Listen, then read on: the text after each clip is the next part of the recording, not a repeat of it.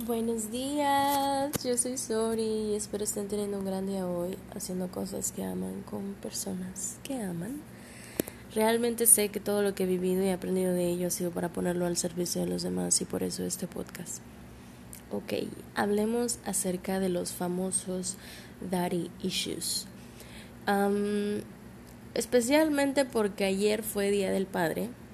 Em, en, en muchos lugares. En México aquí ayer fue el Día del Padre. Creo que, no sé, creo que es el segundo domingo de junio o el tercer domingo de junio, algo así. Y ayer se, se, celebró, ¿no? Ayer fue el día. Em, y yo particularmente tengo desde muy, como desde muy chica, em, como con procesar eh, la paternidad que me tocó vivir de parte de mi papá biológico y de parte de mi papá político, eh, que en mi caso así fue. Em, y como que me ha llevado toda una vida procesar ambas paternidades y como integrarlas en mi vida y en mi día a día y em, pero básicamente lo que les quería contar fue que ayer que fue Día del Padre, realmente a mí no me nació como celebrarlo o, o felicitar a alguien en particular, más bien celebrarlo.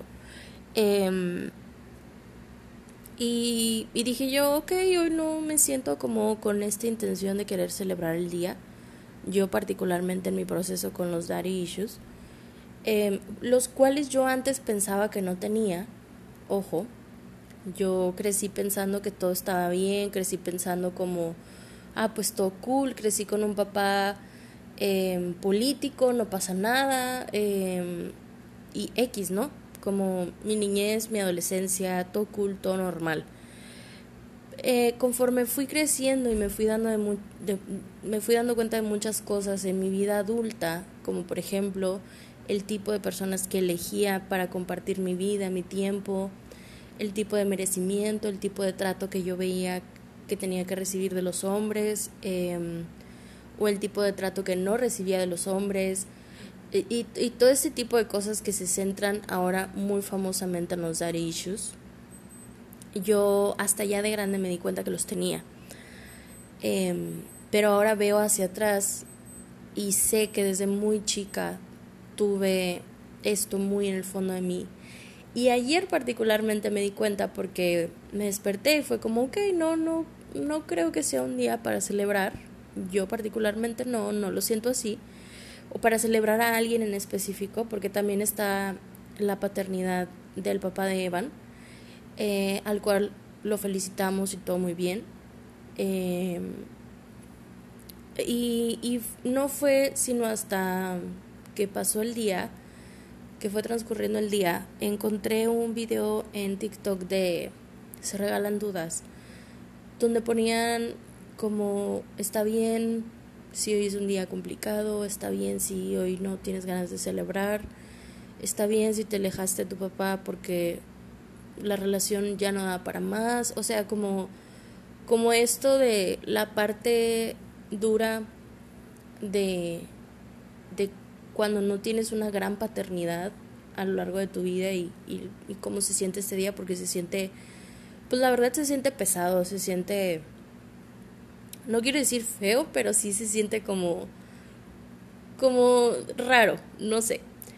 Y, y yo no había podido ponerle palabras a esto hasta que en ese mismo video venía una canción de Mon Laferte que salió hace mucho tiempo y la primera vez que yo la escuché en ese entonces, hace como 5 o 6 años, yo la escuché y dije yo, wow, qué fea canción, está súper triste, no, no la quiero escuchar, bye, ¿no? Creo que nada más escuché como las primeras dos estrofas y dije, no, esto está demasiado triste, yo no quiero ser esta persona que escucha esta canción y sentirme la protagonista de la canción, porque, paréntesis, a mí me pasa algo muy raro con la música. Yo siempre tengo que encontrarle como un sentido como de, ah, esto cabe aquí en mi vida y lo voy a cantar o lo voy a disfrutar y demás. Y particularmente de un tiempo para acá, eh, como que soy muy cuidadosa en el tipo de música que escucho, porque sé que lo que soy lo que escucho, lo que consumo, manifiesto mi vida todo el tiempo, inconsciente o conscientemente, entonces sí me da algo de pendientito tener que escuchar música muy sad. Em, y ahora con este video que vi em, de TikTok, sacaron esa canción de nuevo en, en este mismo video que hablaba de la paternidad. Y yo nunca había escuchado la canción, o sea, yo no sabía de qué se trataba la canción de Mon Laferte. Pero algo me dijo como, ok, esta letra está, está, mm, como que se siente que algo encaja aquí en esta letra. Y nunca he escuchado toda la canción completa, así que la voy a buscar. Y no inventen, o sea, la lloradera. ¿Qué, qué onda? Eh, yo no soy de llorar mucho por, por tristeza o, o, por alguna otra cosa, soy más de llorar como por felicidad y, y, cosas buenas y demás, de alegría. No suelo llorar por tristeza. Eh, pero realmente escuchar esa canción, la canción se llama Pa' dónde se fue, que es de Mon Laferte. Realmente escuchar esa canción fue, uff, fue, fue muy denso, se sintió muy, ¿sabes? Como cuando algo se siente muy, muy, muy dentro de ti. Y, y a esto quiero llegar respecto a los daddy issues. Que como les digo, yo antes pensaba que no los tenía y crecí pensando que todo estaba bien y crecí pensando que todo estaba normal y de repente pues obvio llega un punto de tu madurez y de tu crecimiento y de tu adultez sobre todo y de tu maternidad también porque creo que influye una cosa con la otra, em, donde ya eres mamá y pues ves a tu hijo y demás, donde te das cuenta como, ok, algo no, no estuvo bien durante mucho tiempo. Y por lo mismo, muy probablemente, así como a la primera o superficialmente no lo puedes notar, en mi caso no, no lo había podido notar, pero es una señal el escuchar una canción así y que te duela tanto. Creo que cualquier otra persona que haya vivido una, una paternidad sana con su papá, biológico, político, o, o como haya sido, como le haya tocado la paternidad de esa persona, creo que si escucha esta canción y realmente no, o sea, siente la empatía, pero no como que no siente este dolor y esta em, cosa de decir como, como algo, algo está mal o algo no se siente bien. Em, creo que eso es lo normal al escuchar una canción así. Eso es, eso es lo completamente normal, como, ah, sí, la canción está bonita, está triste, está profunda, bye. Pero sentir algo triste y feo dentro de ti y de tu corazón y que te mueve por completo el alma, es una gran señal de que ahí hay algo. Y, y en general, ¿saben? A mí me pasó con esta canción, pero nos puede llegar a pasar con nuestras relaciones también. También me ha llegado a pasar mucho con mis relaciones, pero yo no lo veía tal cual de esta forma, que, no sé, el, el abandono de alguna relación, me causaba mucho daño y tardaba mucho tiempo en superarlo, em, que elegía cierto tipo de personas y me quedaba en ese círculo vicioso durante mucho tiempo y yo decía, pero ¿por qué? Em, el sentimiento como el botón rojo que cada persona tocaba en mí en alguna relación, sea cual sea, de que no soy suficiente o de que no soy merecedora o de que eh, voy a abandonar antes de que me abandonen. Saben, todas estas cosas también son señales de que algo dentro, por ahí, en el inconsciente muy probablemente, no anda bien, ¿sabes? No, no anda al 100. Em, y yo lo veo mucho en otras mujeres que sí tuvieron paternidades increíbles en sus vidas. Y yo veo cómo funcionan estas mujeres en su día a día. Y puedo ver la gran diferencia de cómo yo funciono en mi día a día. Y, y es impresionante. Es impresionante el impacto que hace una buena paternidad en la vida de las personas. Y también el impacto que hace la carencia de una buena paternidad en la vida de otras personas. Es realmente impresionante. Em, y, y sí, así fue como, como me di cuenta que, que aún hay algo ahí con mis daddy issues. Creo que nunca nadie va a poder ser un ser súper elevado y sanado y, y, estar al 100, sino hasta que pasemos otro plano.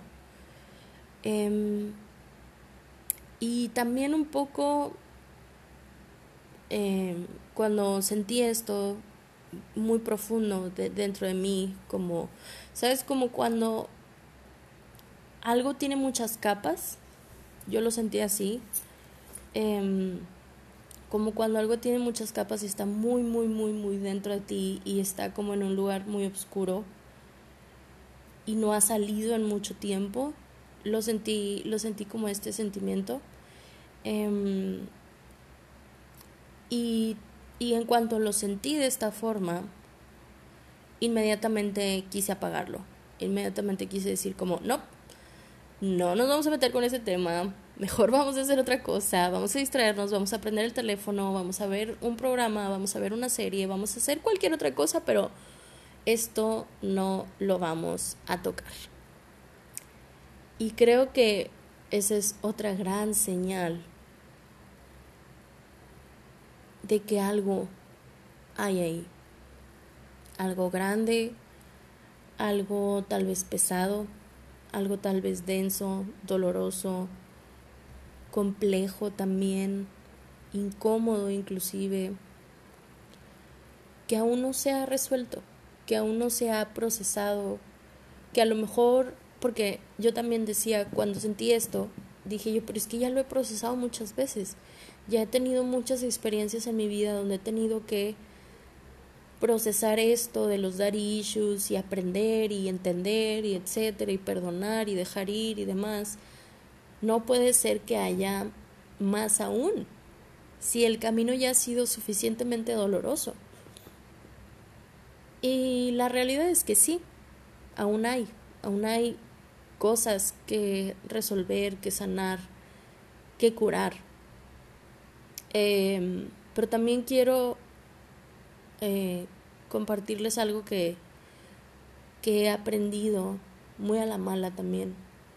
Y es que cuando uno se vuelve, cuando uno es pequeño, estamos a cargo de estas personas que son nuestra mamá y nuestro papá que son seres humanos que hacen lo mejor que pueden con lo que tienen, que muy probablemente en sus infancias también tuvieron papás y mamás hicieron lo mejor que pudieron con lo que tuvieron y muy probablemente tampoco les alcanzó para ser un buen ejemplo de paternidad o maternidad. Y vienen, te educan, te dan la mejor vida que pueden darte. Eh, Tal vez están, tal vez no están, etcétera. A todos nos toca diferente. Pero cuando uno crece, uno se vuelve responsable de uno mismo. ¿Sabes? Es nuestra responsabilidad cuidar de nosotros, curarnos a nosotros mismos, prácticamente pagar un poco por los platos rotos. Em, pero saben que he trabajado tanto en mi amor propio que es un precio que, que pago con gusto.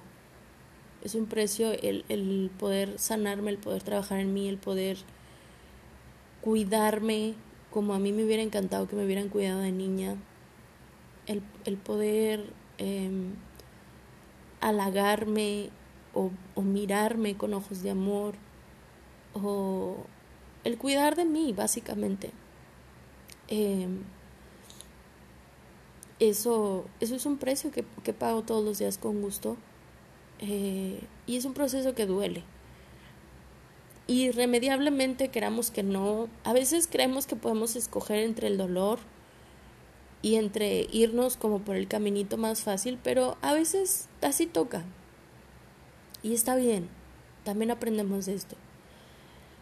Pero sí, ahora que somos adultos, que en mi caso yo no vivo con mis papás, a mí es a la que me toca eh, cerrar, sanar, curar todo aquello que mi niñez pudo haber dejado en mí.